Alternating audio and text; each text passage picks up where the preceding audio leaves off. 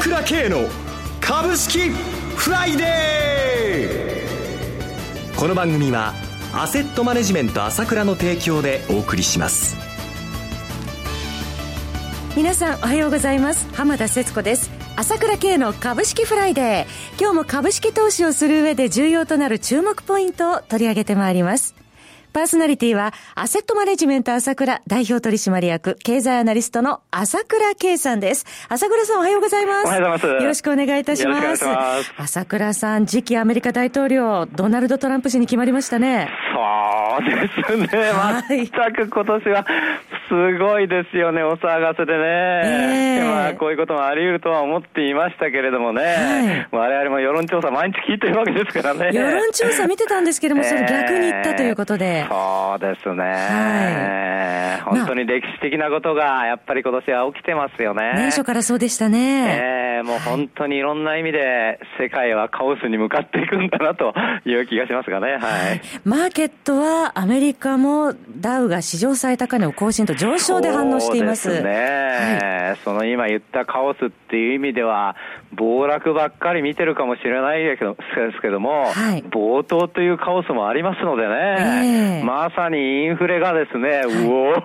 と、まあ、瞬間的には、こうアメリカを襲ってきてるという感じですよね。世界的にデフレからインフレへの波というようになりそうでしょうか、ね、その流れが始まってきているかもしれないとい。うような強烈な波がですね、はい、この瞬間訪れてるということは意識すべきでしょうね。はい、まだこの先を見とかなければわかりませんけれども、えー、いかにも強烈な動きだなという気がしますね。はい。えー、トランプ氏の予想外の勝利にまあ揺れているということなんですが、まあ、金利も、はい、えー、止まらなくなってきているというアメリカの。全くね、アメリカの金利の2.1%、14%までいっちゃってね、はい、これじゃどうしたって円安しょうがないですよね。こんなに金利差が開いちゃどうしたってドル持ってるのがいいですもんね。はい。為替も円安方向ということですもんね。本当ですね。はい。えー、今後どう見ていったらいいのか、CM を挟んで朝倉さんに詳しく伺ってまいります。はいはい、株式投資に答えがある。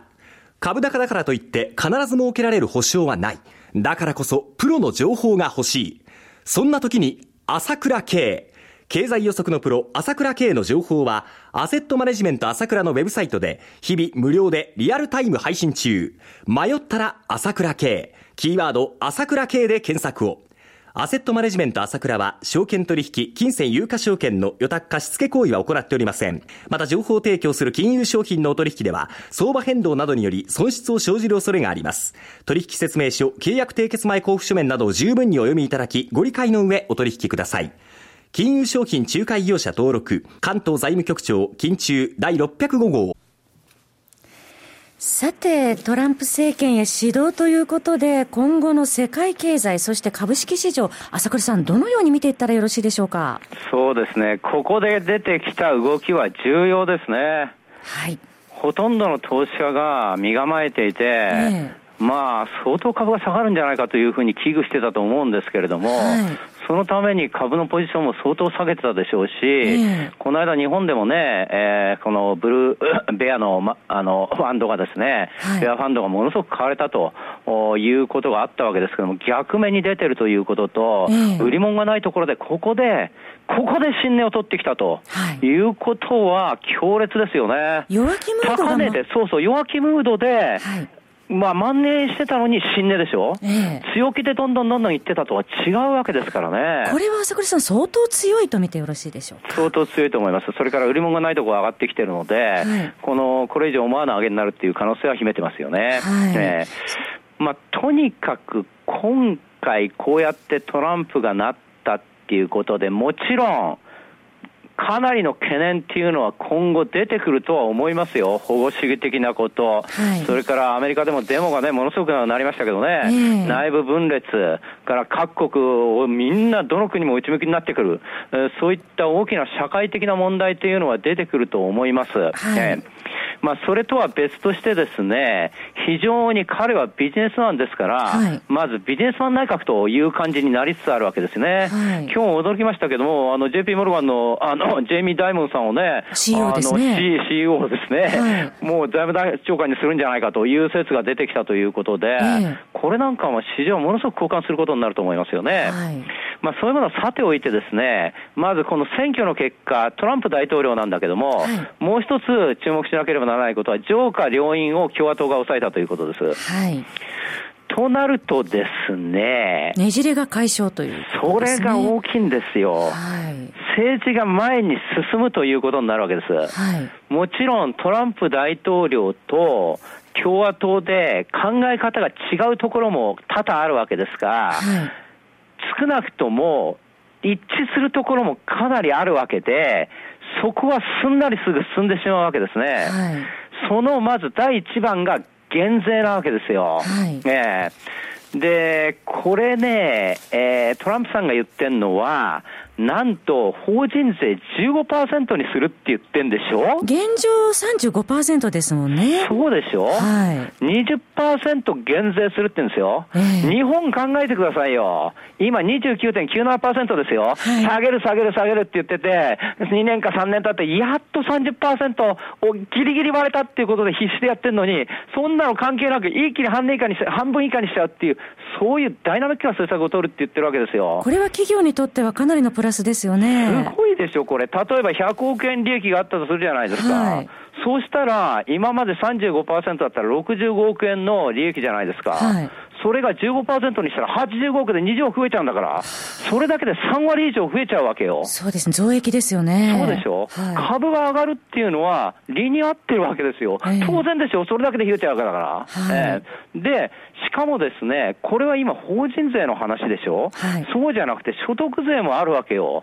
所得税も相続税もなくすし、所得税も高額納税者も含めて、全部減税するって言ってんだから。富裕層も含め減税ですもんね。富裕層も含めてでしょ、えー、そういうふうになったら、これ、しかも財政赤字をバンバン拡大させるっていうんですよ、インフラ投資で。はい、財政インフレじゃないですか、これ。そうですね。インフレ政策じゃないですか。ものすごいインフレ政策じゃないですか。はい。しかも、アメリカが、15%に法人税しちゃうって言ったら、それより低い国なんてアイルランドぐらいしかないですよ、12.5%で、はい。みんなアメリカに帰ってきちゃうじゃないですか。そうすると株価上昇と。そう、そしたらしょうがないから、はい、他の国だって下げなきゃなんないということで、他の国もインフレ政策取らなきゃなんないじゃないですか。えーこういう世界的な流れを変える可能性があるということ、これ非常にまず一つ大きいことですね。はい。はい、世界的にインフレに向かっていくという流れになりそうですね。その流れを作っているということですね、まず。はい。はい、それではここで一旦 CM です。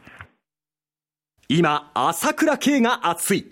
その鋭い分析力で注目を集める経済予測のプロ、朝倉慶が代表を務めるアセットマネジメント朝倉では、日々の株式情報を無料でリアルタイム配信中。アベノミクスで上昇した株式相場、投資家はここからどう対処すべきか。迷ったら朝倉慶。キーワード朝倉慶で検索を。アセットマネジメント朝倉は、証券取引、金銭有価証券の予託貸付行為は行っておりません。また、情報提供する金融商品のお取引では、相場変動などにより損失を生じる恐れがあります。取引説明書、契約締結前交付書面など十分にお読みいただき、ご理解の上お取引ください。金融商品仲介業者登録、関東財務局長、金中第605号。さて、アメリカはダイナミックに政策も変わってきそうな気配ですけれども、朝倉さん、為替についてはいかがでしょうか？そうですね、はい、これだけで2.14%になっちゃったんだけど、国債利回りですね。そう、はい、米国の国債利回りね、はい、今年の4月1.3%だったんだから、えー、まあ、倍とは言わないけど、倍近くなっちゃってるわけですよ。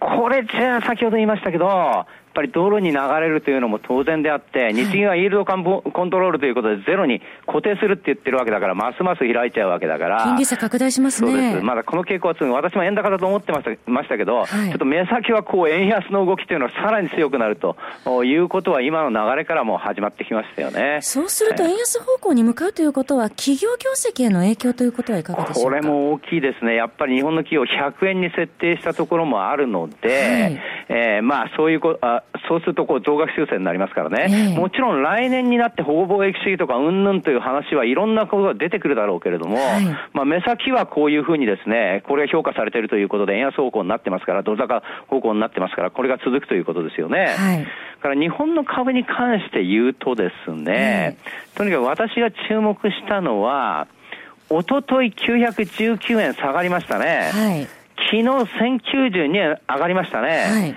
これで上げ幅の方が200円ぐらい多いんだけど、ここの変化なんですね、言いたいのは。要は、トランプショックで下がった。危ない。それを買い戻した。まあ、100億円売ったけど100円買い戻した。まあ、それは正確じゃないけど、単純に言うとそんなようなことが起こったわけだけども、はい、その中でやっぱり上げの方が大きいということが、やっぱり象徴してると思うんですね、今の相場を。はい、どういうことかというと、ずっと下げました、下げました、下げました。例えば先月下げました、下げました、下げました、下げました。日銀が買いました、買いました、買いました、買いました。ずっと続けてるわけですよ。はい、直近もそうです。下げたら日銀買い、下げたら日銀買い。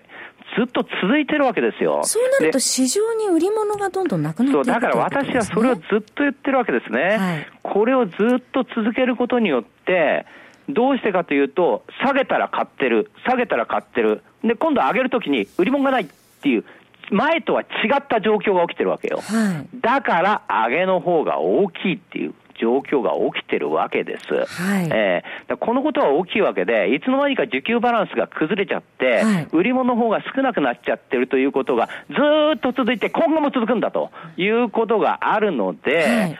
そういう意味を考えると、株がバーンと上がっちゃうっていうのが今も出てきてるわけだけども、はい、これが今、端的に出てきたというのが、今の形なわけですよね。はい、だからファンダメンタルでその他はあるんだけれども、それ以外にやっぱり時給で根本は決まるわけだから、はい、そういう意味では株が上がる措置というのがものすごく出ているということがあるわけですよ。えー、この辺はしっかりやっぱり掴んでおかなきゃなんないということだと思いますよね、日本の相場を見る上でね。そうですね。物色の流れはそうしますといかがでしょうか？やっぱり今日なんかも金融を中心にですね、はい、アメリカの方で買われてます。